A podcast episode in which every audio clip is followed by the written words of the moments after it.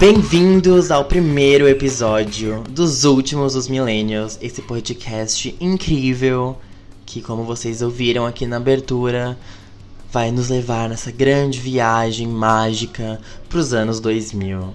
Eu sou o Daniel, arroba Daniel Beoni.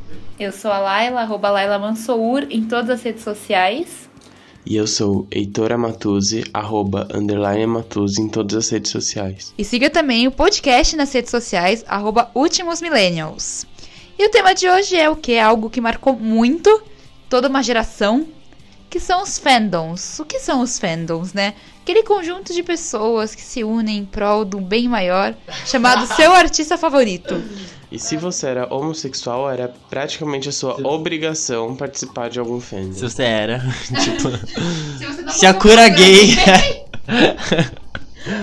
Não, gente, o fandom não é uma coisa que era, é uma coisa que é. Tem muitos fandoms, a gente talvez não faça parte mais dos maiores de hoje em dia. Mas. Mas é que eu acho que o fandom. Primeira, primeira coisa que eu acho que tem que falar é que fandom é uma coisa meio adolescente, né? Por mais que a gente faça parte ainda, não é que nem quando a gente era adolescente. Fandom é uma insti- instituição organizada por meninas de 12 anos. Ou homossexuais de 12 anos. É, que são meninas que, que queriam ser meninas de 12 anos. Ou homossexuais de 17 anos que queriam ser meninas de 12 anos. Enfim, mas eu acho que, tipo, é porque assim, pra você realmente ser muito ativo num fandom, você tem que ter tempo. E daí a gente vai crescendo e tendo menos tempo pra ficar em casa sem fazer nada. E daí, né? Mas aí você ainda continua se deno- denominando, né? Ah, acho que sim. Por exemplo, um fã de Lady Gaga ainda se chama de Little Monster, mesmo não sendo super ativo nas redes sociais. Eu acho que é igual religião. É tipo o fã não praticante. É, mas é uma religião, Eu sou Little não é mesmo? Monster não praticante. Eu não fico, tipo, nos fóruns defendendo a Lady Gaga ou xingando, tipo. Quem é a inimiga da Lady Gaga? Madonna? Eu acho que não, agora tá de boa. Não, era a Madonna, depois a Katy Perry, agora acho que tá de, acho que tá de boa. Nunca fez sentido, né, a Lady Gaga ser, assim, Paula rival. Fernandes agora, inimiga dela. Shallow. Nunca fez sentido pra mim a Lady Gaga ser inimiga da Madonna, porque, assim, são pessoas completamente diferentes, de gerações diferentes. Não, é que a Madonna odeia a Lady Gaga. Foi a Madonna que começou essa, essa guerra. Ah, faz sentido. verdade, inclusive, antes disso acontecer, que logo quando a Lady Gaga saiu, já falavam que ela seria a próxima Madonna. Tem uma sketch, acho que foi na era The Fame da Lady Gaga, do Saturday Night Live, dela fazendo... Saturday Night Live. Tá bom, do Saturday Night Live. Não, cada, ontem ele falou Saturday Night Light. Ele reinventa o nome desse, desse programa a Ele é cada dia.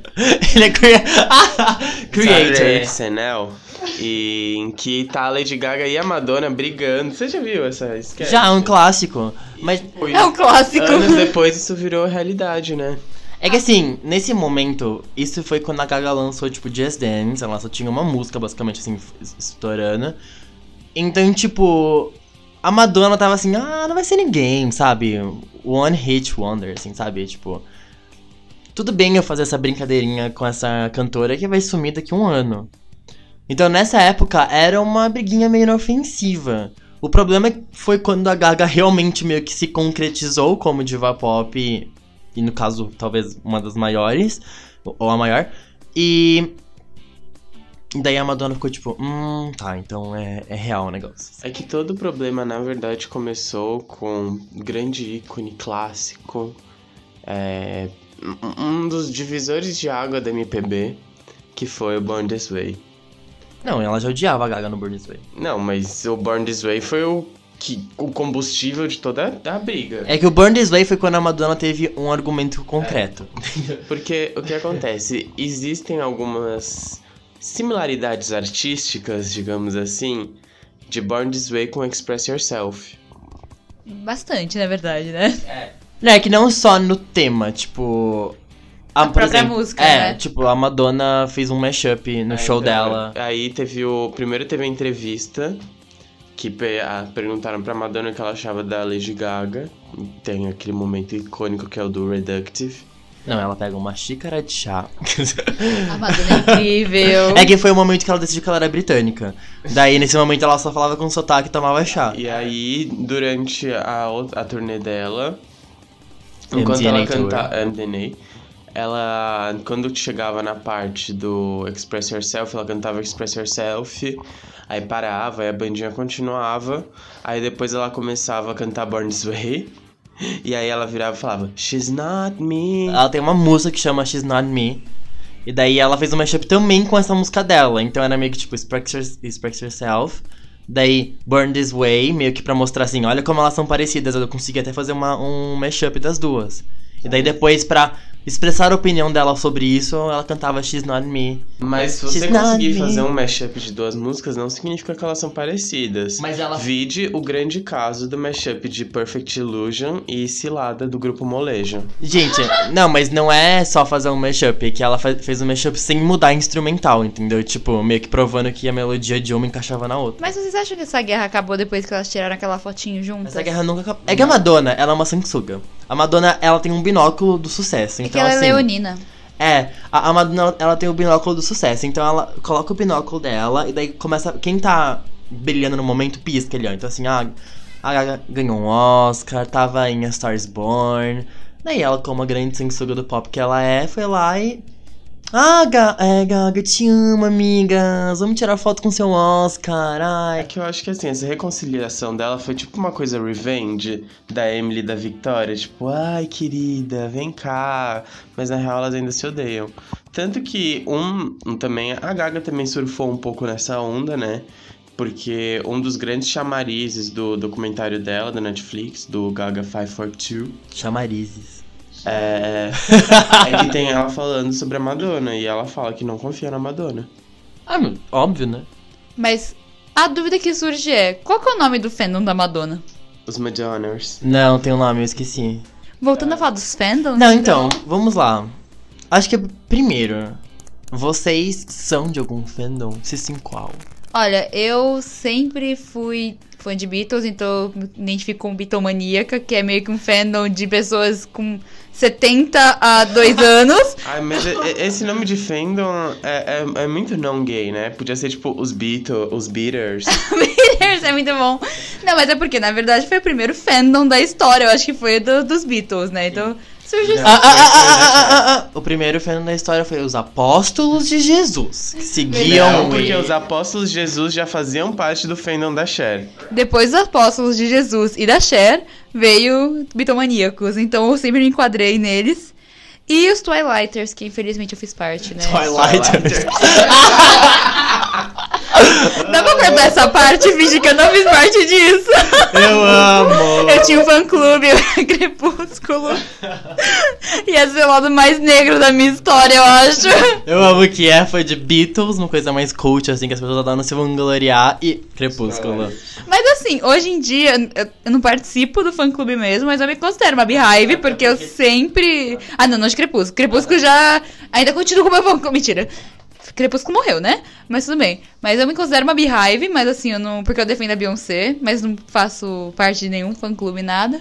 Little Monster um pouco, porque eu sempre gostei da Gaga, mas também não, não sou, assim, parte do fã-clube. Acho que eu sou só bitomaníaca mesmo hoje. E vocês? É, eu carrego um- uma mancha no meu passado, que é. Quando eu era adolescente, eu fiz parte apenas dos dois fã-clubes mais insuportáveis da história do universo, que eram os Gleeks e o. Eu esqueci o nome do fandom do Restart. Nossa! Tinha o fandom Restart? Tinha a família Restart. Era a família Restart. Era a família Restart. Eu era fã de Restart, mas eu não fiz parte do fandom. Foi uma fase negra da minha vida também. Nunca nem gostei. Ah, sorte sua. Ai, gostei. Mas aí agora eu te pergunto, enquanto fã de Restart, você odiava o Cine? Não. É, é- A minha opinião sobre o Cine em relação ao Restart é reductive. Eu também era assim. E você, Ah, Daniel? Bom, eu sou a maior cachorrinha de diva pop, né? Assim, jogou um osso, saiu correndo atrás pra, pra pegar- levar pra ela. Então, assim, eu acho que o primeiro fandom que eu fiz parte era de RBD. Daí depois de High School Musical. Sub, sub fandom pra Ashley Tisdale. Qual que é o nome do fandom da Ashley? Eu acho que não. Não tem. Não sei. X-Dale. Sharpayers. Sharpayers. Tisdale Nightix. sei lá, Não sei, tô, enfim. Ah, Mas aí foi só depois, em 2006, que eu entrei realmente que- pro meu primeiro momento, assim, obsessão que até hoje, que foi da Miley, quando estreou Hannah Montana. Que eu acho que é o, talvez o único fandom que eu sou, firme, sigo firme e forte até hoje.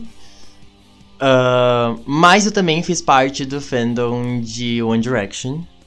Principalmente no, no sub-fandom, vamos assim dizer, de chip do Harry do Louis. Larry, Larrys, Larry Shippers. Ah, e eu diria que eu também faço parte do da Gaga e do da Katy Perry. Mas o da Gaga e da Katy Perry eu acho que é mais. Little Monsters e Kit Kats. Eu acho que é mais um assisto de fora, assim. Eu, tô, eu tô ali no, Eu sou um figurante. É um não, é um não praticante. É, eu sou, eu sou um figurante ali, entendeu? Eu tava ali, acompanho até hoje tudo, mas enfim. Inclusive, eu fiz uma lista de coisas pra saber se você faz parte de um fandom ou não. Até porque, assim, até que ponto você é só um. Você gosta daquele artista. Qual é a linha entre eu gosto desse artista e consumo a música, filmes, whatever dele e faço parte do fandom? Então eu fiz uma lista de coisas que eu acho que faz você. Se você respondeu sim pra maioria dessas coisas aqui, acho que você faz parte de um fandom. Então você que tá em casa, pega o bloquinho, anota aí. Eu acho que assim, ó, vamos lá. O primeiro tópico é falar constantemente sobre isso.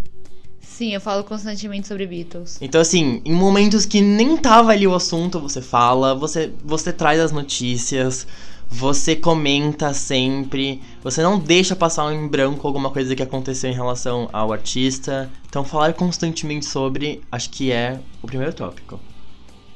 Eu me enquadro. Eu acho que eu me enquadro também. Ah, tem um outro fandom que eu faço parte, e o Heitor também, apesar de eu não ter falado, que é de Drag Race. RuPaul's Drag Race. Fazemos parte Quais são é, os dragéticos? É. Racers. Os racers. Acho que chama gays mesmo. As que chama É, homossexuais, acho que chama, mas enfim. É, mas enfim. Então, primeiro, falar constantemente sobre. Segundo, usar gírias ou referências daquilo. Então você não só fala sobre, mas você fala de referências, você usa frases e, enfim, que o artista também usa, que tem no filme, whatever. Terceiro, você faz parte de grupos ou segue páginas nas redes sociais. Acho que isso é um. Daí você já deu um grande passo. Esse é um grande passo, eu acho. Que é o momento que você tá não só sendo fã, mas se conectando com os outros fãs. É, esse eu acho que é, o, é a raiz mesmo do fandom, É, né? que é o momento que vira uma comunidade de fato, né? Você cria amigos por causa disso. Eu acho que isso. Quando eu era f- eu fazia parte dos Gleeks, eu era redator e um dos administradores de um site de Glee. Já colocou isso no seu currículo? É, chique. Coloca o link Nossa, ali. podia colocar, né? Experiência em programação. Redação. Próximo tópico, acho que é acompanhar notícias, de realmente, assim, ler notícias e se interessar por, pelo que tá acontecendo. Hã? Eu entrava todo dia no site porque eu tinha que colher as notícias, no caso, né? Quando eu era fã de Crepúsculo, tinha um site chamado Fuforks. Que era uma- um trocadilho com o nome da cidade, que ótimo. Eu entrava todo dia e via todas as notícias que eles postavam. Que fase. O próximo é acompanhar lançamentos. Então, assim, lançou uma música nova, você vai escutar no dia que lançou. Lançou um episódio novo, você vai assistir. Lançou um filme novo, você vai no cinema. Enfim, realmente acompanhar o lançamento. É, tipo, no, no período do lançamento, digo. É que quando você é fã e faz parte de um fandom, você tem a necessidade de ver antes de todo mundo, né? E de consumir na hora aquilo. Porque assim, senão né? você não é fã de verdade. É. Eu lembro que Alejandro, quando estreou. Não, Guy, quando estreou, é, eu fui uma das primeiras 50 pessoas a ver o clipe. Nossa. Que eu lembro que eu vi, tipo, eu vi o clipe, aí eu fui ver a quantidade de visualizações que tinha o vídeo, tinham 32 visualizações. Você podia colocar isso no currículo também, eu acho isso muito importante. Próximo tópico é consumir conteúdo exclusivo. O que isso quer dizer? Todo mundo ouviu a música tocada na rádio. Mas você ouve todas as músicas do álbum e você assiste o, o behind the scenes do- dos clipes e você vê esses conteúdinhos que não é o que não vai pro mainstream, vamos assim dizer, que não é o que tá na rádio e pessoas que não são fãs também estão consumindo. Próximo tópico, você gasta algum dinheiro com isso. Geralmente é muito. Então, assim, você compra álbum, DVD, revista, ingresso, meet and greet, enfim. Uma das grandes guerras civis que estourou na minha casa foi entre eu e a minha mãe. E o subject da guerra é: minha mãe não queria me comprar uma calça verde-limão. Que era a calça igual a do Pelanza. Pelanza. Putz. Ah, nossa, você adivinhou o próximo tópico. Usar roupas sobre. Então, tipo, camiseta com, da, com estampa da- do artista, ou nesse caso, peças igual do que o artista usa. Eu acho muito louco que eu, enquanto uma fã de Beatles, eu não posso ver uma camisa dos Beatles que eu quero comprar, por mais que ela seja brega. Tipo, tem muito essa coisa, você perde a noção do que é brega ou não quando você é fã de alguém. É uma camiseta ridícula, mas fala, ah, eu quero. Esse tópico, usar camiseta ou, enfim, roupas da, do artista, é, existe uma exceção para Rolling Stones, Nirvana, Ramones. Arctic Monkeys, porque assim, eles já viraram marca de roupa, né? Ah, eu ia Beatles. falar, isso não é grife? Eu achei que era uma grife. Inclusive tem aquele vídeo icônico da menina no Lollapalooza no dia que vai ter o Arctic Monkeys e ela tá com a camiseta. E daí o cara pergunta pra ela, ah, qual é a sua música favorita? E daí ela não sabe falar nenhuma música. Tipo, ela não, ela não sabe uma música. Mas aí entra aquela coisa que assim, eu, eu, eu já fui muito fã que odiava as pessoas que usavam roupa da banda sendo que não gostava. Mas eu uso hoje em dia. Tipo, eu, eu, eu não me considero super fã de Black Sabbath, obviamente eu conheço bastante, mas eu uso camiseta porque eu acho legal. é, eu também tenho uma mais, do Black Sabbath, mas eu. Eu gosto. Assim, eu gosto. Não sou fã. É, rock e o indie, eles se apropriaram das estampas de, de banda, né? Tipo. Mas eu acho que quando uma banda indie usa camiseta pra vender e pra ganhar dinheiro, né? Porque é meio deles. assim. Não, e eu acho engraçado que, tipo, eles não ligam. Porque, por exemplo, os viado. Tipo, se você não é fã da Beyoncé, você não vai usar.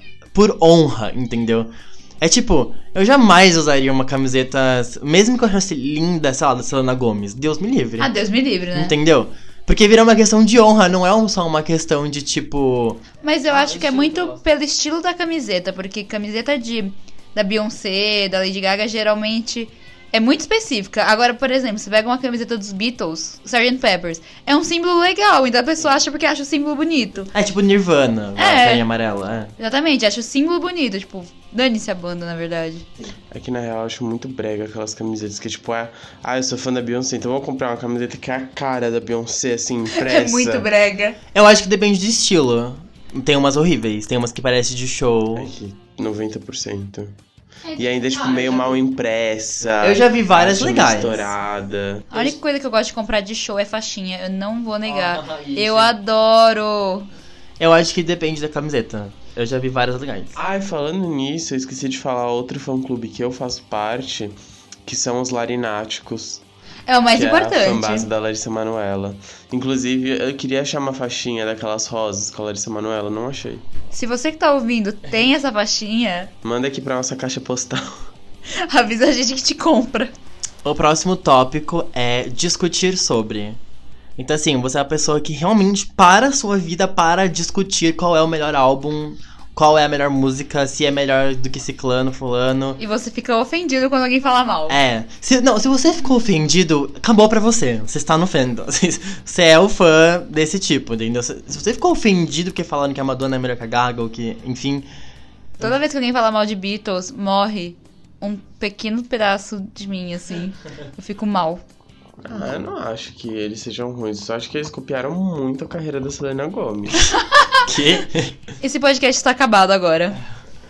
Ah, o próximo tópico, daí agora a já começou a ir por um, um nível mais hard. Que é ter uma conta dedicada a isso. Então você vai no Twitter, no Instagram, no Tumblr e cria uma conta de fã. Meu Deus, eu já fui parte também do fã-clube do Black Eyed Peas, porque meu primeiro Oh my God. era da Ferg. ah, mas a Ferg é perfeita. É mesmo. Não, ó, eu já tive uma conta dedicada a Miley no Twitter e no Tumblr e no Instagram. Eu já tive uma conta dedicada ao One Direction no Twitter e no Tumblr. E eu já tive uma conta dedicada a Drag Race no Tumblr. Não, eu tinha o Orkut da, da Ferg e uma comunidade chamada Fer, Fergalicious, é mais que demais. Meu Deus. Ai, que péssimo. Aí depois eu tive o fã-clube de Crepúsculo. E aí depois eu... Meu Tumblr era sobre Beatles. É, Foram meus três grandes fandoms. Eu tive, eu tive um Orkut fake do Frederico De Vito, sério. Meu Deus! Eu tô chocada. Mas assim, o meu Tumblr de Drag Race e da Miley era mais. Era quase um Pinterest. Era só pra compartilhar imagens que eu gosto. Agora, o de One Direction, que na verdade era de, do Harry e do Louis, ali o negócio era sério, entendeu? Ali era assim, daily updates, tá? Era assim, discussões, teorias, enfim, o negócio era sério. Era conteúdo original. Eu entra... Meu, sério, teve uma época que durou uns dois anos que eu não tô brincando. Todo dia eu acordava, enquanto eu, enquanto eu tomava café da manhã, eu já entrava no Tumblr, ficava ali no refresh na página, já me atualizando assim todos os dias religiosamente. assim, não estou brincando. Enfim. E o último tópico que eu coloquei, apesar de talvez ter mais, é ser conhecido como por ser fã. Então é aquela coisa que tipo as pessoas lembram de você quando ela vem aquilo, quando elas veem alguma coisa da- da- daquele artista. Elas já sabem, todo mundo sabe que você é fã, assim, é uma, é uma característica muito relevante sua. Tipo, as pessoas, toda vez que alguém quer fazer alguma coisa fofa pra mim, as pessoas colocam alguma coisa de drag ou, de, ou da Miley. pra mim, assim, ah, um cartão de aniversário, vou colocar o Harry Styles. Vou colocar a Miley. É tipo uma coisa que as pessoas. É muito imediato. As pessoas pensam em mim e imediatamente vem isso pra elas. Eu acho que depois que você atinge a fase adulta, tem a duas. fama, pensei que você ia falar fama. Não, a fase adulta. É, tem duas coisas também que você faz se você é muito fã, que é se você faz uma tatuagem daquilo, você é muito fã. E se você já chorou por aquilo. Meu, eu, eu chorei já pela morte do John Lennon, sendo que faz 40 anos, então assim. Realmente. É, não, eu já chorei bastante por muitas coisas. Mas eu acho louco que. Acho que os nomes de fandom começaram a surgir muito mais atualmente com a internet do que antigamente. Eu não sei se. Por exemplo, eu falo Bitomaníacos, mas eu acho que foi uma um nome que surgiu meio que depois. então, mas assim. isso é uma coisa. Dizem, não sei se é a verdade, mas dizem que assim, a, esse rolê começou com a Gaga, né? Porque a Gaga que chamava os fãs de Little Monsters. Nem era tanto na intenção de vou criar um segmento de nome de fãs. Era mais de tipo. Como ela era chamada de monstro e como o álbum chamava The Fame Monster, é, foi o meio que ela encontrou de, tipo, fazer os fãs se sentirem mais abraçados. Então, tipo, a sociedade fala que você é anormal, eu também sou, vamos ser anormais juntos. Vocês já pararam pra pensar qual seria o nome do fandom pra vocês? Bionatics, na verdade já tem. Aqueles, aqueles, um beijo, pessoal, que tá aqui na porta, como se fosse MTV, né? Tá aqui na porta esperando pra eu sair os, pra dar um beijo. os meus são os Tuzi Lovers. Eu não faço a menor ideia. Você, eu acho que Lilers. Lilers Mansuners. Monsooners. Lilers é bom. Laila... Lailanáticos. Não. Lailásticos. Não, ásticos é muito ruim, né? Laila Lovers. Laila Lovers. Tipo Vita Lovers, assim. O- Os meus são os Tuzi Lovers. Tuzi Lovers é bom. O meu não foi eu que criei, foi a minha amiga Lídia, é, da escola. Obrigado, Lídia. Ela que criou esse fandom, Bionatics. Ela que é a. É, ela a que é. É, ela é a administradora da galera ali, é. Enfim. Uma coisa importante de fandom que a gente não falou são as fanfics, né? Ai, tá aqui, mina. Calma. Eu acho que primeiro a gente pode. É... Não, tá bom, vamos, vamos, falar, vamos falar sobre a experiência de estar num fandom. Alguém quer. Ó, a experiência que eu tenho. É que eu tenho, dois, eu tenho duas experiências, assim. A primeira experiência eu acho que é que vocês também tiveram, que é que eu tive com a Miley. Que é uma coisa mais normal. É uma coisa tipo, gostamos e apoiamos esse artista. E vamos ficar aqui enaltecendo e tentando sempre fazer. É. Compartilhar a palavra de Deus, não é mesmo? Então é tipo. Ah, sei lá. É que. Ah. é, Observação. Eu, tipo, realmente fui o fã do Twitter, assim, lá em, tipo, em 2000 e... De 2011 a 2014, assim, eu realmente fui o fã de Twitter que ficava, assim, na votação, subindo hashtag, brigando, fazendo montagens, todo tipo de coisa. Então, acho que primeiro tem essa experiência mais básica de, tipo, vamos enaltecer e ficar compartilhando coisas sobre. Acho que uma outra... E daí também tem essa... Os creators, né, do fandom. Que daí tem os creators mais, tipo, fanarts, que são as pessoas que desenham ou fazem montagens. Mas tem os fanfiqueiros, né? Eu nunca passei pela fase de creator de nenhum dos meus fandoms. Só, só tive o. O, a- o meu fã-clube de Crepúsculo era só pra dar notícia. Nunca teve uma coisa mais... Nunca fiz uma fanfic. Não escrevi 50 tons de cinza, infelizmente, porque poderia estar rica hoje. Mas eu, eu passei só pela fase de, de compartilhar notícia. Mas eu acho maluco, quando você faz parte de um fandom, acho que você tem um ciclo, assim. Que você vai, tipo, aquela coisa que você tem que compartilhar tudo o tempo todo, depois dá uma caída, depois você volta, assim. Tem, tipo, várias fases. É, é meio modular, assim. Nossa, do Restart eu lembro que tinha várias fanfics. Tipo, falando, tipo, ah, essa música deu origem do quê? Mas uma fanfic em si que eu gostaria de destacar, não é do Restart, é do Cine, mas que gerou uma histeria coletiva, é a fanfic sobre as cores, a música do Cine. Será que é que eu tô pensando? Qual que é? Mas calma, eu acho que você tá falando de fanfic ou você tá falando de Boatos. teorias? É. Não, uma Fanfic é tipo história, capítulos, É uma temporadas. fanfic, tem toda uma história ali, existe um contexto. Não, é- Aí aquilo ali foi tirado de contexto. Eu acho que você tá falando mais de uma teoria Aquilo do que ali de é uma uma fanfic. Isso é uma coisa que a gente pode discutir, a diferença entre fanfic e teoria. Conta. Que a, era uma história que falava que o DH ele tinha uma namorada. e- eu não lembro direito, eu não lembro direito a história. Mas eu lembro tipo eles brigaram, não sei o que. E e aí ela saiu andando e ela foi andar na praia pra tentar se acalmar. Aí ela se tacou num ma- lago e se matou. E aí, tipo, a, a música As Cores ele escreveu pra ela. Porque tem uma parte que ele fala que, tipo, e ela se jogou no mar de solidão, um negócio assim. Isso era tudo mentira? Não, e tipo, as pessoas acreditaram como se realmente Eu acreditei. esse fosse o significado da música das cores, mas não, era apenas uma linda fanfic. Me pareceu mais uma teoria do que uma fanfic. Me pareceu uma teoria também. Tipo quando falaram que o Paul McCartney tinha morrido É. e que ele foi substituído. Não, mas eu. Primeiro, eu acredito nessa. E segunda, isso não é uma teoria, isso é. Isso é realidade. verdade. E segunda, era uma história, porque, tipo, tinha diálogo, tinha tudo, não era uma teoria. Qual era o formato disso? Quantas páginas tinha? Ah, tipo, não era muito. Não era uma fanfic muito grande, tipo, de vários capítulos. Porque não dava um embasamento, você já pegava assim, tipo, na situação, sabe? É que, para as pessoas acreditarem. É por isso que não me parece uma fanfic, porque fanfic é uma. Claramente uma fanfic. Então a história da Selene e do Faustão não é uma fanfic, porque eu acredito. Não, a história da Selena do Faustão nasceu uma fan- como uma fanfic. E daí as pessoas levaram isso pra outro nível. Eu amo, pra mim ela é a melhor fanfic. Não, tem uma muito boa também, que é do Shawn Mendes e da Ana Maria Braga. Adoro, mas, Mas- mas, mas- eu acredito mais em Ana Maria Braga e e Shawn Mendes do que Camila Cabello e Shawn Mendes. E agora Ah, tem. óbvio. E agora tem a do. Pericles com a Billie Eilish. Quê? Nossa, eu amei! eu consigo imaginá-los como um É casal. porque lembra Pelo aquela- menos eles usam o mesmo tamanho de roupa, É, né? então, lembra aquela foto que viralizou da Billie Eilish? Que ela tava com um puta camisetão. Da Louis Aí Vuitton. falaram que ela pegou a camiseta do Pericles. Maravilhoso! Aí tem toda uma fanfic disso. Eu amei. Vocês já escreveram alguma fanfic? Já, várias. Mas to- todas que de é, One Direction. é. É, todas de Larry. Não sei, Heitor.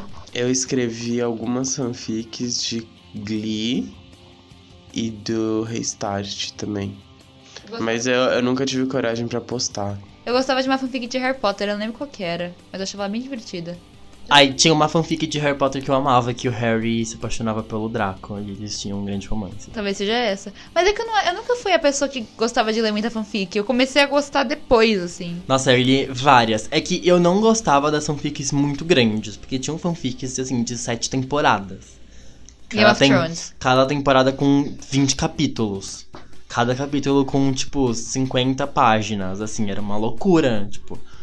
É, esse, eu nunca, esse, tipo, eu nunca gostei. Eu gostava das fanfics que, um, já tinham terminado. Eu odiava pegar fanfic que não tava pronta. E dois, que fanfics que tinham, assim, uma temporada só, alguns capítulos era isso. Porque, né, gente, muito grande. Já pensou se um dia lançarem um grande volume, assim, nas livrarias, de várias fanfics? Amo. Mas uma fanfic que eu escrevi, eu nunca acabei ela. Porque daí eu passei na faculdade. foi no momento que eu não tava. Eu tava. Antes de entrar na faculdade eu tinha tempo. Mas foi a última fanfic que eu escrevi que. Logo depois, o One Direction lançou uma música com o tema da minha fanfic. Eu fiquei muito, assim, chocada. Precursor. Aham. Eu acho que eles leram minha fanfic e decidiram lançar música. Obrigado, Harry Styles. Primeiro eles copiaram de Sr. Fale, depois copiaram você. Pois é. Sim, não dá. Ah, mas era uma fanfic, obviamente, de Larry. Era uma fanfic que. é, o Harry era filho de um empresário muito rico e muito famoso. E era, tipo, ele era super playboy, ele era super, tipo, white boy, assim. E o Louis era. O Louis, o Niall e o Liam e o Zayn era tipo uns meninos assim, tipo, uma gangue assim que assaltavam. Enfim, eles eram bem loucões assim. E daí, eles de- o Louis decide sequestrar o Harry pra pedir resgate, porque eles tinham um plano pra usar o dinheiro, whatever. Daí eles sequestram o Harry. eu, amo- a gente, eu, eu me amo às vezes. E daí eles. e daí eles, ah, enfim, sequestram o Harry. E daí, nesse processo do Harry estar lá sequestrado, o pai do Harry é assassinado. E daí o Louis fica tipo. Se a gente pedir o resgate, vai parecer que é a gente que matou o pai dele, que a gente tá envolvido nisso. Tipo, a gente, não foi a gente que matou o pai desse cara, e agora vai parecer que a gente tá envolvido. E daí eles ficam nesse dilema do que fazer com o menino que tá amarrado no porão da casa. E daí nisso, o Louis começa a conversar com o Harry e tal, e daí ele, enfim, eles se apaixonam. se Já pensou em carreira de roteirista? Mas eu nunca acabei. Eu, é, eu só cheguei na parte que eles realmente se apaixonam e daí o Harry decide ir viver com o Louis. E daí eles, enfim, meio que fogem juntos, assim, num rolê meio que assim. Eu acho que eu vou fazer uma vaquinha online pra você terminar a sua fanfic e lançar. Gente, isso daria uma ótima série. Daria Gente, eu mesmo. só- mas não é incrível? Eu acho que eu tô- eu tô pensando que eu vou tirar isso na edição. pra não dar uma ideia. Vazar. É. pra não deixar a minha ideia aí, mas enfim. Eu adoraria se eu fosse famosa ler as fanfics sobre Então, minha e daí, pessoa. e daí, tipo, uns cinco meses depois que eu lancei essa. que eu fiz essa fanfic, saiu o álbum novo do Direction 4 com uma música chamada Stockholm Syndrome. Que é sobre estar sequestrado e a- se apaixonar pela pessoa que te sequestrou. Meu Deus. Sim, e eu fiquei tipo, oh, meu Deus do céu, não acredito que isso aconteceu. Você inovou. Você foi inovador. Precursor de toda uma grande história. É tipo uma Bela e Fera, gangster e gay. E gay. Mas, em- mas então, já engancha- enganchando nesse assunto, como eu falei, eu fiz parte de duas experiências de fandom. A da Miley, como eu disse, era uma coisa mais padrão. E a outra é de Larry. Por que, porque é diferente? Não era só uma questão de vamos enaltecer One Direction. Era uma obsessão pra provar que Larry existia. Vou fazer aqui um comentário que ele tem um PowerPoint sobre isso. Eu vou explicar essa história. e posso disponibilizar links depois. É. Uma vez. Ah, Não, mas se você, você teria que reestruturar, porque o seu PowerPoint. Só se você disponibilizar o link da palestra. Porque o seu PowerPoint ele é muito mais visual do que explicativo. ah, é verdade, eu, eu teria que refazer. Faz tipo o pipete do Lula, assim. é porque assim, o PowerPoint que eu fiz foi. Eu, uma vez o- eu falei sobre o Larry pro Heitor, e daí eu falei que eu ia explicar pra ele. Só que assim, é muita coisa pra falar, entendeu? A gente tá falando de assim, cinco anos de provas ali, de, de acontecimentos. Então tem muito conteúdo e muita coisa, é muita coisa visual, não é? Assim, não adianta eu falar pra você assim, o Harry olhou pro Louis de uma forma romântica. Não, você tem que ver, pra você entender a, ten- a tensão sexual que existia ali, entendeu? Então eu fiz um PowerPoint que tem tipo uns 30 slides com todos esses links e referências visuais pra quando eu apresentasse para pro Heitor eu tivesse, né, assim, meus argumentos ali. E inclusive uma vez eu falei sobre isso no trabalho, no, no- onde eu trabalhava na época. E daí todo mundo quis ver e eu fiz a apresentação lá também. Eu tô esperando essa apresentação Ia ainda. fazer. E é assim que o Daniel passa nas entrevistas de emprego. Fica a dica, meninas. O que eu acho muito legal de fandom é como as pessoas criam nomes para casais, né? Tipo, Larry. Eu lembro que. Ai, eu não lembro qual que era, mas que tinha do Robert Pattinson com a Kristen Stewart. Não faço a mínima ideia. É casal que não toma banho. Ou o casal mentiroso, né? Porque nunca existiu, porque ela é sapatão, né? É.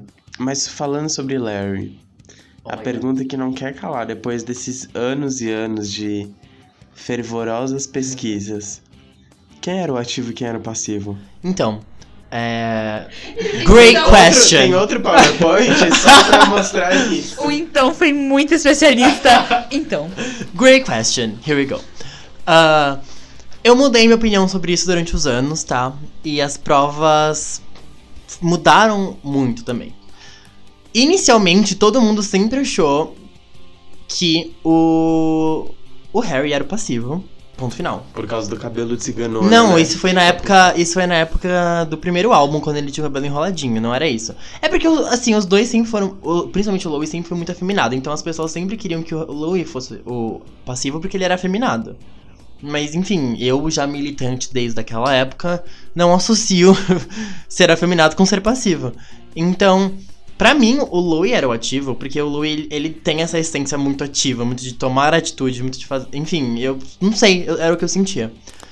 Porém, durante os anos, a gente percebeu uma coisa: a bunda do Louis é muito linda. É mesmo. E ele tem uma bunda muito grande, muito assim, sabe? Se destaca a bunda dele. E daí a gente ficou, se a gente fosse o Harry, a gente não faria algo sobre isso? Concluímos que sim, faríamos. Você já pensou em fazer psicologia? sobre celebridades, né? Sobre casais gays que não se assumem. É quase, é quase um episódio de Mind Hunter. só que é Gay Hunter. É tipo Sherlock, sabe? Sherlock Holmes tá aqui. É. Então, e, e daí assim, até, até o dia que veio a resposta pra gente. Que foi um momento que eles estavam divulgando a versão nova do jogo Mario Kart. E daí eles estavam lá numa entrevista, todos eles vestidos com um macacão de corrida e tal, enfim, whatever. E daí, a entrevistadora. ah, Ah, só uma coisa. As, os jornalistas sempre tentaram tirar essas informações deles, tá? A entrevistadora Relatable, faria o mesmo se fosse ela, pergunta pro Louie. Não, desculpa, o Harry fala. Um dos dois fala, tipo, ah, eu e o Louie sempre jogamos Mario Kart, a gente adora jogar tal. Eles moravam juntos. E daí ela pergunta. Ah, tá, vocês jogavam muito tal. E quem costuma ficar na frente e quem costuma ficar atrás no jogo? Na corrida. E daí o Louis fala. We kinda share that, really. Tipo, a gente divide isso, a gente fica revezando. E daí o, o Harry fala, é, porque cansa, né? Ficar sempre em uma posição, a gente fica mudando quem fica na frente e quem fica atrás. E daí o Zayn fica com tanta vergonha que ele enfia a cabeça no capacete, assim, tipo, ele não sabe o que fazer. E daí, enfim, é isso. Então, depois disso, a gente assumiu que eles são versáteis. e relatable. Versátil, versátil, versátil, Versátil. Eu amei essa conclusão. Pois é. E. Ah, enfim, gente, é isso. Alguma, alguma, mais alguma questão? Eu posso ficar aqui all day. Então a gente pode pular pra um outro assunto, que é as maiores tretas de fandom. A Mas briga. isso, eu acho que a gente tem que convocar o grande fandom, assim, o ícone na história da sociedade, que são os Lovati. Ai, eu amo! Assim, eu acho que não existem brigas melhores que as dos Lovatics. é que eles brigam sozinhos, na verdade, né? É porque Não, é porque. é, não, os melhores memes são os da Demi Lovato. Que é tipo. A do brinco de ah, não, a do brinco é a melhor. Que tipo. A Demi tá com um brinco em uma outra posição na orelha. Daí alguém fala, tipo, gente, será que ela furou outro lugar pra pôr brinco? Daí alguém responde, deve ser depressão.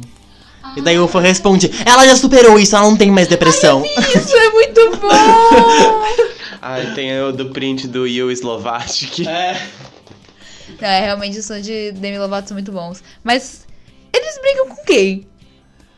Eles são Olha, inimigos de a- quem, assim, assim? Igual a Demi Lovato, eles brigam com quem aparece ali, Não, com quem mas- tá ali. As brigas, assim, mais clássicas, mais inte- longas, acho que foram. Tem, tem brigas com o- as Beliebers, fãs do Justin Bieber, com a- os Smilers, fãs da Miley, e com os Selenators, fãs da, daquela outra que não é nem a Miley nem a Demi. Do grande ícone da música, Selena Gomez. Porque, enfim, tipo, a, teve uma. Ah, e com os Swifts também, fãs da Taylor. Porque chegou uma hora que. A, a Demi e a Selena eram melhores amigas de infância. E daí chegou uma hora que a Selena virou a melhor amiga da Taylor. E daí tem um momento icônico que a Demi tava saindo na rua. E uma. E um paparazzi pergunta, tipo. É. Demi, como tá a Selena? Ela tá bem? Daí a Demi vira e fala. Pergunta pra Taylor. E continua andando. Nossa! Ask Taylor. E daí ela só continua. Enfim, mas essas foram as brigas, mas faz da Demi, né? É que a Demi some também, né? Como ela sempre tá indo na rehab, ela some quando ela tá na rehab. E daí o, o fandom fica meio morto. eu acho engraçado, parece que os fãs da Demi Lovato estacionaram nos 14 anos e estão até hoje.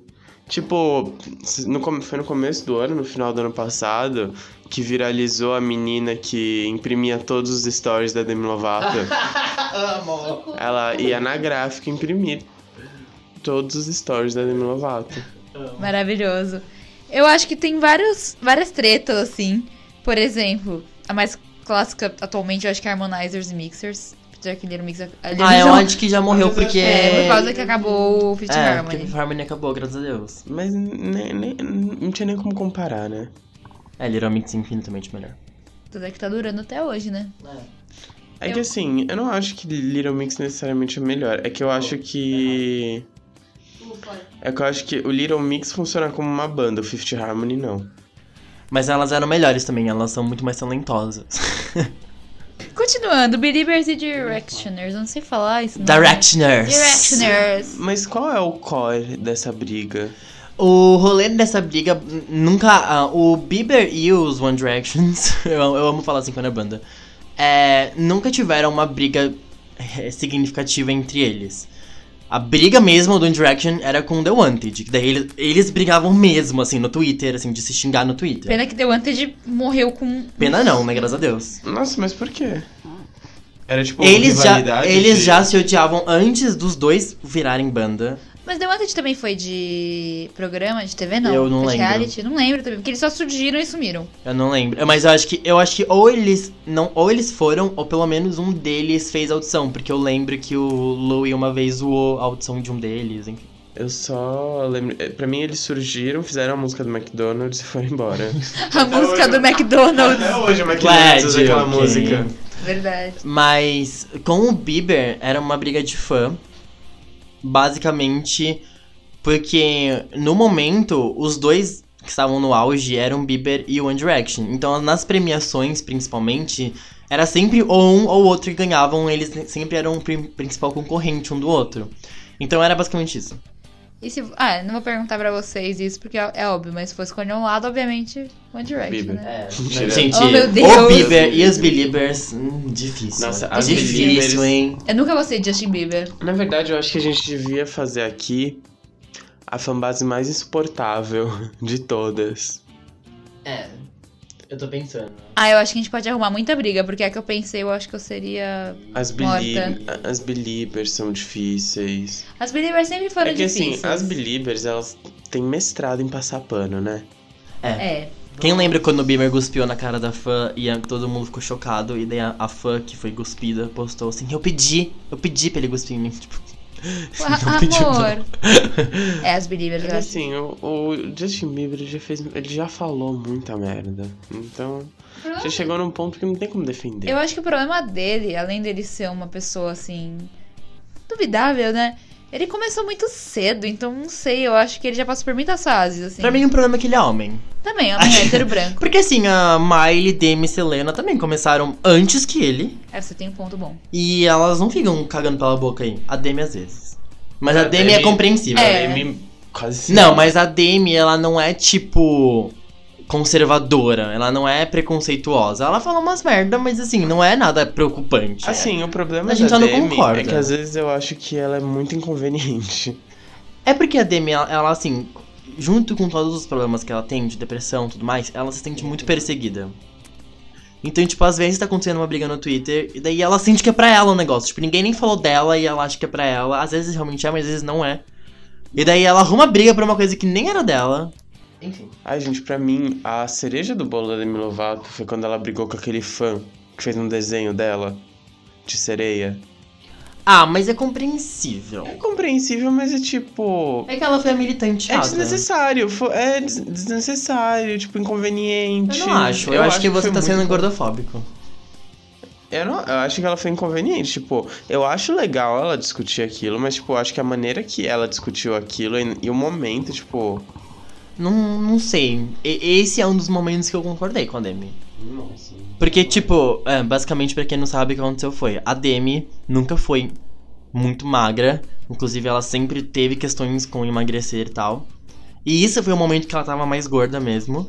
E ela tava, né, nessa questão de lidar com o corpo e tal. E um alguém fez um desenho dela como sereia, só que fez ela super magra. E tipo, não. Continua.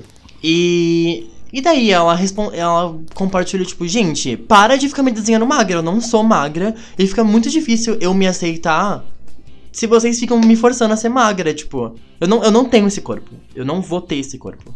Não, assim, ela não falou, ela não falou desse jeito, ela foi tipo muito mais agressiva. Porque, meu. E assim, Ah, é compreensível. Eu acho, ah, meu, era um fã, sabe? Tipo, eu não acho, eu não achei, eu assim, eu acho legal ela tratar desse, dessa questão, mas eu acho que o jeito que ela tratou foi tipo muito desagradável. Mas o problema é que, tipo, o que ela fez foi o que fazem com ela. Na internet, as pessoas esquecem que exi- existe outra pessoa por trás do, da foto de perfil. Da mesma forma que as pessoas acabam com ela esquecendo que ela é uma pessoa de verdade, ela fez a mesma coisa. E não é que ela acabou com um fã. Ela foi agressiva, mas porque, tipo, meu. Imagina você passar por todo um problema, passar por é, questão alimentar tudo mais. E daí, tipo, ela recebe muitas críticas sobre o corpo dela. É só você entrar no Instagram dela que todo mundo fica chamando ela de gorda, de baleia, de enfim, esses xingamentos gordofóbicos desde sempre. E daí foi um momento que ela ficou muito irritada, entendeu? Não foi que ela viu só aquele desenho. Foi tipo, além de um zilhão de xingamentos, ela ainda viu aquele desenho, entendeu? É isso que eu falar. Acho que o problema da Demi é, é muito mais por trás, assim. É. Ela tem uma doença. Não... Tipo, ela tem problema com isso. Então eu acho entendível. Bem, outra treta que já rolou. Não sei se ainda rola muito, que é os, os fãs da Taylor Swift e da Katy Perry. Os Kate Cats e Swift, Swifts. É porque, nesse caso, realmente foram elas que. É porque, assim, existem dois tipos de treta, né? Os que são os fãs que fazem o rolê e o que são as próprias celebridades que fazem. No- nesse caso, foram elas. A Taylor lançando Bad Blood e mandando umas indiretas. A Kate mandando indireta. E daí, enfim, músicas uma pra outra. Então, tipo, eu acho que do. Eu acho que essa treta acabou no momento em que a Taylor. Em que elas resolveram fazer as pazes, né? No clipe de You Need to Calm Não, Down. mas é- já foi bem antes disso. É, elas mandaram flores e tal, mas foi uma coisa meio fria. Foi uma coisa mais tipo, ah, educação. Daí no clipe que elas estão. A, Taylor- a Kate participou do clipe da Taylor e abraça ela e tal. Daí. Acho que foi esse momento que as coisas se acalmaram e ninguém mais fala sobre isso, basicamente. Também tem de High School Musical e RBD, né? Que apesar de ter muita gente que é fã dos dois ao mesmo tempo, sempre teve, teve essa treta, assim. Eu, eu acho que não é uma treta, é, é uma discussão. Ainda mais na RDRV, as pessoas adoram todos os dias postar. Ah, vocês eram Team RBD ou Team High School Musical? Mas eu acho que ninguém briga de verdade por conta disso. Eu acho que é só uma, tipo, ah, RBD era melhor. Ah, High School Musical, hino, icone. E aí no final tá todo mundo cantando música dos dois juntos, É, né? e daí no final ninguém realmente liga, porque... Isso é verdade. Enfim... E aí, outra coisa que eu anotei aqui é que tem as brigas mais antigas que a gente não vai ter como discutir porque a gente não fez parte disso. Mas sempre teve, tipo, Backstreet Boys e NSYNC, né? Sempre foi aquela discussão, mas... Britney e Christina. Mariah, J-Lo, O Elton John e a Madonna. Cher e Madonna. A Madonna já teve treta com todo É que a mundo. Ma- Porque assim, por exemplo, no caso, tanto no caso do Elton John quanto no caso da Cher, foi uma coisa um pouco mais unilateral. No caso não dela, do outro. É, né? tipo, a a- assim, eu gosto muito da Cher, mas ela era bem. Se você pega as entrevistas, ela era bem maldosa com a Madonna. Tipo, ela falava que tipo, a Madonna não tinha talento, que a Madonna não sabia cantar, que a Madonna era feia. É. E a mesma coisa do Elton John. É que o Elton John. Então, outro dia eu tava pensando muito sobre isso. Porque eu acho que o, o, Elton John, ele simplesmente começou a falar mal da Madonna. A Madonna basicamente nunca respondeu ele. E ele sempre falou mal da Madonna, assim, tipo, ele constantemente, por muitos anos, falava mal de graça, assim, de graça. E eu acho que o que o Elton John tem é, é um, muito de uma inveja Recalque. mas num sentido muito compreensível. Porque assim, a Madonna virou o gay icon, assim, sabe? A Madonna virou o maior símbolo de do, do LGBT, assim. Sendo que ela não é gay. Ela- e, e daí eu acho que o Elton John sempre ficou assim, mas fui eu que tive que me esconder como gay por muitos anos. Fui eu que fui expulso da minha família. Fui eu que fui massacrado pela mídia. Enfim, sabe? Tipo, fui eu que passei eu que realmente passei pelo que é ser gay, de me assumir e todos os rolês que gays enfrentam, principalmente na época dele. E daí eu passei por tudo isso, eu sofri tudo isso, e daí vocês vão lá e chamam ela só porque ela mandou vocês usarem camisinha. Mentira, ela fez muito mais que isso. Gente, ah, não, mas é que, é que eu acho que é que eu acho que essa discussão é muito mais ampla. Eu, eu, inclusive já tive essa discussão com o Daniel. E ne- nessa discussão, no caso, eu sou Tim Madonna. Porque, na real, eu acho que, tipo, isso que o Elton John faz é. É algo um tanto quanto egoísta. Tipo, você, sabe, é meio que querer centrar um movimento em cima de você. Eu não acho que. É. Tá bom, então você fala na sua vez. Uau. Temos aqui uma treta de fandom também dos. E. Eu esqueci qual era o nome do seu fandom. Dos Lovers. Dos lovers com os beonáticos. E aí, assim, assim, é. É porque, tipo, a gente tem que olhar no contexto da época. Tipo, a Madonna, ela tava tratando de direitos LGBTs quando, tipo, absolutamente ninguém falava sobre isso. E eu acho que é tão, é tão válido você. É, tipo, mesmo que ela seja uma mulher hétero, tipo, ela se expôs, sabe? Tipo, ela expôs a carreira dela, ela abriu a carreira dela de xingamento pra trazer essa discussão pra sociedade. Então, tipo, eu entendo o porquê ela é ovacionada como um ícone LGBT. E eu não acho, tipo, eu acho que assim, tem espaço pra todo mundo, tipo, e ainda mais no caso, tipo, isso é uma luta, sabe? Não é não é um show, tipo, eu acho que a gente tem que ser muito mais consciente sobre o objetivo final do que sobre quem está carregando a bandeira, tipo, porque querendo ou não, pra, tipo, a homofobia acabar, a gente não precisa que Oh my god. A gente não precisa só que todos os homossexuais abracem a luta. A gente precisa que os héteros abracem a luta também. É tão importante quanto. Pronto, Daniel, pode falar. Obrigado. É, Mas eu nunca disse que a Madonna não merece. É, é, isso, é isso que eu tô tentando falar pra ele faz uns 10 meses que a gente tá discutindo isso.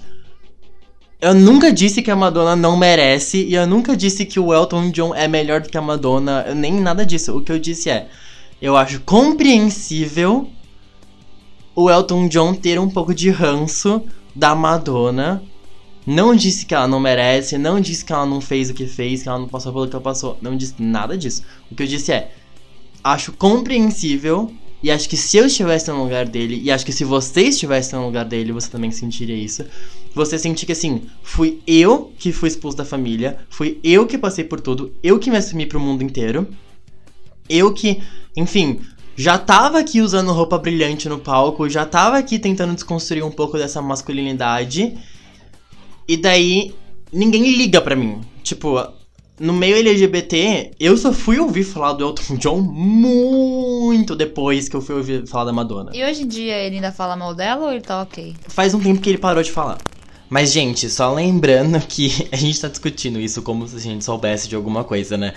Tudo isso é uma teoria que, tipo, eu acredito, mas o Elton John nunca falou nada disso, tá? Tipo, eu acho bom deixar claro, porque do jeito que a gente tá falando, parece que isso é um fato.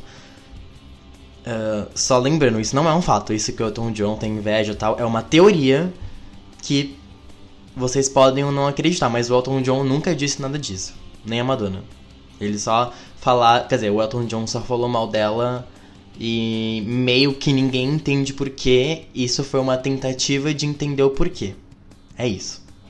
Eu vou finalizar dizendo: assistam Rocketman, que é o filme do Elton John. É perfeito e pisa muito no filme do, do Queen. Beijos. E eu vou finalizar falando que o Eu já Daniel finalizei. é machista. Eu já finalizei, você não pode me finalizar. Eu vou, fina- eu vou finalizar a finalização do Daniel falando que o Daniel é machista. Voltando às cenas de fandom, que eu tô vendo aqui que as coisas estão ficando um pouco Tensas. tensas. Eu tenho que apaziguar aqui a situação. Eu não falei, obviamente, mas que era uma treta meio assim que é Rolling Stones e Beatles também, que foi a primeira grande treta. Mas hoje todo mundo gosta de tudo, e é isso. Beijos. E as tretas brasileiras, né? Tipo NX0 e Fresno. Um grande- uma grande disputa, não é mesmo? Eu preferi NX0, claro. Cine Restart, que já falamos. Rude Bros, talvez? Não, né? Porque eram coisas diferentes. Não consigo lembrar de nenhuma outra treta brasileira. Pablo e Anitta, Anitta e Lesha, Anitta e todos. Anitta e Ludmilla, Anitta e Anitta. Ah, não, mas eu acho que a última grande foi, do Brasil pelo menos, foi a Anitta e Pablo, né? De 70 mil. É, que também foi elas que. Amo Enfim. Pablo. Mas como todos nós, a Anitta também é Team Pablo. Né? Agora ela falou, a Pablo canta melhor que eu. Ela Ah, falou isso? Não Falou. soube. Mas é que eu acho que atualmente não tem nenhuma grande treta aqui no Brasil. Porque, tipo, a Anitta... Esse- ah, existe. PT versus. É que assim, a Tati Bolsonaro. Gente. Eu vejo, tipo, o, cenário, assim, pelo menos das divas pop brasileiras, elas são muito unidas. Então, por exemplo, poderia ter uma grande treta entre Glória Groove e Pablo, assim, porque são duas drags, mas não, elas são legais. Tanto que quando a Gloria Groove se tornou a drag queen mais ouvida no mundo, a Pablo foi, tipo, a primeira pessoa a escrever no Twitter, tipo, meu, parabéns, você merece, não sei o quê. E não tem, assim, por exemplo, grupos de pagode que são rivais, né? Esse tipo de coisa. Assim, eles são tão de boas, né? É, então, Não imagina eles brigando. Funkeiros. Mas no Brasil, o, o lugar, o lugar que o, né, o negócio fica sério é futebol, né? Ah, é Vamos falar, a verdade. gente tá falando de fandom, ah, a gente tem que falar disso, porque as pessoas se. é- gente, eles se matam. É que eu acho que as pessoas estão... Ou é, ou é política ou é futebol. É. Música ninguém liga. O pessoal literalmente se mata em um jogo de futebol. Isso é uma coisa. Teve uma vez que um pai de um amigo virou e falou, tipo. Ai, passou uma reportagem de, sei lá, sabe, fãs ficam três meses na fila do show do Justin Bieber. Aí Daí esse cara falou, ai, nossa, bando de retardado, ai. Fica tipo, ah, tá, primeiro, você tem uma tatuagem do Corinthians nas suas costas. Além de feia, enorme. Segundo, você, briga, você já bateu em pessoas por causa de futebol. Mas o retardado é a pessoa que. Tipo, não tô falando que assim, não é tosco também ficar três meses, mas é, é tão normalizado aqui no Brasil, né? Tipo, ser muito obcecado por futebol. E daí, assim, eu uso uma camiseta da Miley Cyrus e eu sou trouxa. Daí o cara tem, tipo, cobertor, prato, quadro, tudo na casa do Palmeiras, assim. Isso é um ponto, nunca tinha pensado nisso. Mas, mas eu acho muito engraçado isso, porque eu sempre quando via, tipo, meu pai, meus irmãos, meu primo, tipo, assistindo jogo de futebol, eu ficava tipo, ai gente, pra que que ficar gritando, sabe? Tipo, assistir em silêncio, não sei o que, ai gente, bando de gente escandalosa, tipo, não precisa comemorar com essa violência, não sei o que. Até o dia que eu fui ver a finale de RuPaul no bar. É igualzinho. É Não, é. igualzinho. Nossa, a gente foi ver a finale da Season 9 num bar. Quando a Sasha Velour arranca a peruca, gente, parece que o Brasil fez três gols. É, mas sem a violência. E a, apenas com as gente, perucas.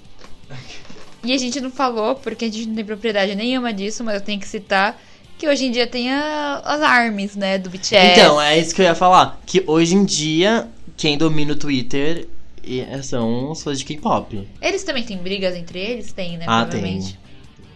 Deve ter, mas é uma coisa, deve ser uma coisa muito nichado. Eu me sinto muito velha quando eu vejo esses fandoms, Olha- porque é uma galera um. Eu sei que tem pessoas na nossa cidade, mas é uma galera mais nova, assim, geralmente, que fica muito Com louco uns e... 13, 14 É, anos. e aí eu vejo aquelas pessoas na liberdade com 13, 14 anos, super, ou lá no Centro Cultural São Paulo, dançando. E eu fico, cara, eu tô muito velha. Gente, mas. Mas eles já estavam aí, ó. É que agora, tipo, se tornou um mainstream. Mas, tipo, desde, tipo, sei lá, dos meus 15 anos eu ia no centro cultural, você via as otaka dançando. Sim. Minha amiga Vitória, beijos, Vitória Pitel. Ela é fã de K-pop. e- Quando que era tudo, tudo mato. Quando era tudo mato naque- lá, ela já era fã de K-pop e escrevia fanfic. A gente tava, sei lá, tipo, na oitava série, Vitória estava na aula escrevendo fanfics. Vitória foi a grande descobridora do K-pop. É, e É ela inventou fanfic. e ela, ela que inventou fanfics, né? Aqueles. Grande criadora. Eu só ouço Blackpink. De resto, eu não conheço nada. Eu não ouço nada. É porque Blackpink é tipo de mulheres e eu, eu acho o ritmo delas mal gostoso, assim. Dia mais sororidade, né? É, nós. Eu ouço as aberturas de Naruto, conta como K-pop? Talvez a música do Pokémon. Brincadeira, talvez a gente seja morto Gotta também catch hoje. 'em all. É. Mas eu acho que os fandoms sempre foram movimentados por adolescentes. Tipo, é que, a- é que a gente não faz mais parte disso, mas sempre foram movimentados. Tipo, antes, quando eu era adolescente, eu estava na, lá no movimento que era Miley, Demi, Taylor. Porque a gente tinha tempo, né? Hoje pra eu dormir, eu já tenho que fazer um puta esquema, assim. Eu tenho um cronograma só pra ir no banheiro, menina. Exatamente. Eu tenho que pensar, assim, caraca, quatro da tarde tem que ir no banheiro. Não, mas eu ainda, como eu disse, eu ainda sou muito, eu sempre fui ainda sou muito cachorrinho de diva pop. Então assim, quando a Miley lança música, eu mando os links dos vídeos do Spotify em, em vários grupos, posto no stories, e eu tô aqui divulgando. Até porque assim, gente, ser fã da Miley Cyrus é muito difícil, porque ela não divulga o trabalho dela. Ela não liga pra carreira dela. Então assim, cabe a mim ter que divulgar esse trabalho, entendeu? E se você não tá acreditando nisso, é verdade. Daniel manda nos grupos do WhatsApp, assim, olha, ouçam isso, a Mari lançou um novo álbum. E a gente fica assim, ué? Você tá divulgando uma pessoa que, né? Todo stream é um stream. é válido, tá? Gente, porque ela não liga. É, Eu fico, eu fico muito frustrado com isso. Eu já eu tô menos. Ai, uma outra coisa sobre fandoms. E isso é muito da nossa geração, assim. Que são os charts, né? As brigas. Porque a Taylor vendeu 6 milhões de álbuns e, você, e a sua só vendeu 4. E tipo, ai, por que Katy Perry tem 10 firsts na Billboard? E a Lady Gaga, não sei o que. Gente, isso é. As brigas de charts são, são uma coisa. Mas eu não vou mentir que eu já fiz parte. Não vou mentir que eu faço parte. já estava lá esfregando na cara, tipo, How Wrecking Ball ficou em first, seus trouxa. Enquanto isso, eu, enquanto uma fã de Beatles, não posso muito falar. É, eles venderam bastante, né? Mas não é, É. atual, assim, a, a briga. Eu não posso brigar com você sobre isso. Qu- quantos debuts eles tiveram em primeiro na Billboard, hein? Ah, deve ter vários. Vários. Então, mas é, é porque. aliás, isso é uma, é uma outra, uma outra discussão. Eu, eu sinto que os artistas novos, eles não têm fandom, né? É tipo, se você surgiu depois de 2013, você não tem fã. Porque eu acho que é, eu acho que é tanto artista novo ao mesmo tempo. Eu acho que a outra geração que veio, que te- talvez fosse a geração. Seriam os fan- o fandom da Billie Eilish, da Zara Larson e tal. Eles foram pro K-pop. Então essas novas divas pop nunca viraram divas pop, porque elas. Primeiro que elas não são muito boas mesmo e são todas iguais, mas. ah, porque o pessoal foi pro K-pop, né? Ou pro YouTube. É. Fãs de A youtubers. nova diva pop agora é o. Felipe Neto. Ah, e sabe uma fanbase também que a gente ia falar, que já, já se foi, né? Mas foi eterna enquanto durou? Os K-Lovers, que era a fanbase da Kéfera. A Kéfera também foi, né? Já se foi. Que eu não Tá sei aqui. onde ela tá. É, Ela tá fazendo novela. Pra mim, o fim foi quando ela tatuou o símbolo do feminismo negro. Verdade. Pra mim, isso foi o, o começo do fim. Assim, pra mim, o começo do fim dos fandoms foi quando as pessoas pararam de odiar o Felipe Neto, né? Porque ele é- era a pessoa que mais falava mal de todo artista Ele era o pop. anti-fan. né? Ele era o anti-fan. E eu lembro que eu odiava ele. Assim, eu comecei gostando dele porque ele falava mal de Justin Bieber, aí ele falou mal de Crepúsculo. Eu falei, eita, peraí. Falar mal de Justin Bieber, tudo bem, mas é falar mal do meu Crepúsculo? Aí agora ele começou a falar mal do Bolsonaro, e aí. Uhum, relatable. Não, mas assim, a, o Felipe Neto, eu sempre odiei ele. Eu sempre achei ele muito forçado. E daí, gente, eu curto todos os tweets dele agora. Hoje, sou- hoje tem uma tatuagem no nome dele. gente, eu tenho um post, mentira. Gente, eu- sério, um tu, eu- ele é- tá muito sensato agora. Mas é igual a Larissa Manoela. Oh my god! Realmente eles são. A primeira vez que eu vi ela no carrossel, eu falei, ai gente, que menina enjoada, chata. E hoje em dia tá aqui. 100% larinático. Eu acho que depois dessa a gente não tem nem mais o que falar. Obrigada, gente. Calma, deixa eu ver se tem uma coisa aqui. Ahn. Ah, tem uma coisa que eu queria falar. Vocês já pararam pra pensar na relação de fandom e culto? É a mesma coisa, né? Porque, tipo. Outro dia. Eu, eu, eu pensei nisso porque outro dia tem uma drag que eu sigo. Não vou citar nomes. É minha drag favorita. E ela tem bastante seguidores. Tem, tipo, acho, acho que ela tem mais de 100 mil seguidores. E daí teve um dia que teve uma treta. Ela brigou com uma outra drag. E daí ela virou no stories e falou: Gente, Fulana está me xingando, sendo escrota. Vão lá tirar satisfação. E daí, assim, sério, muitas pessoas, muitos, muitos, muitos seguidores dela foram nos- nas postagens dessa outra drag, ameaçaram de morte, começaram a xingar, começaram a ser extremamente é, ofensivos, agressivos. E eu fiquei tipo, gente, isso não é um culto quase? Mas isso é, isso é comum. É que, tipo, não, não acho que no. Não acho que no nicho de cantoras, divas pop, porque elas têm um, uma assessoria de carreira muito grande. E, tipo, normalmente, tipo, existem Não Miley Cyrus. por trás dela. Nem Demi Lovato, nem Azealia Banks. Nem Mas- Nicki Minaj. Nem metade Mas- da população. Por exemplo, em tretas de blogueiras, é muito comum isso. Tipo, uma das mais famosas que teve foi a da Kéfera contra o taxista. ah, sim. Que era um, ela pegou um táxi, enfim. E o taxista tinha acabado de fazer a cirurgia bariátrica, que é aquela que você corta um pedaço do estômago. E tipo, quando, quando você faz isso, você fica muito sensível a cheiro.